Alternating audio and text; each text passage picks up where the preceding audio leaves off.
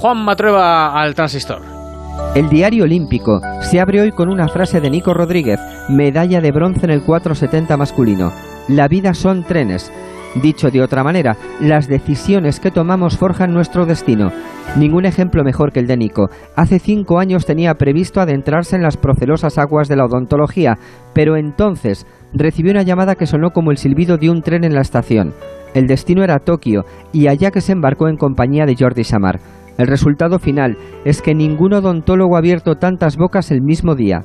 Que el deporte español haya ganado más medallas olímpicas en vela que en ninguna otra modalidad se explica fácil. Solo hay que echar la mirada atrás cinco siglos. En el breve periodo de 30 años, a los españoles nos dio por descubrir América y por dar la vuelta al mundo, todo ello a vela y a veces incluso a dos velas. Tal vez sea un ingenuo, pero quisiera pensar que las pasiones también se heredan. Para entender el éxito del waterpolo patrio, solo hay que dar un salto hacia atrás de 114 años. En 1907 se fundó el Club Natación Barcelona, pionero en el waterpolo nacional.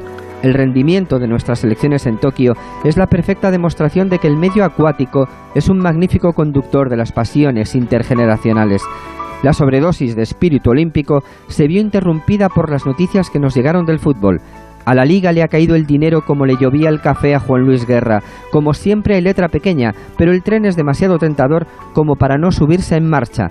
El destino no está muy claro, pero parece más soleado que el futuro que le esperaba nuestro fútbol. Buenas noches.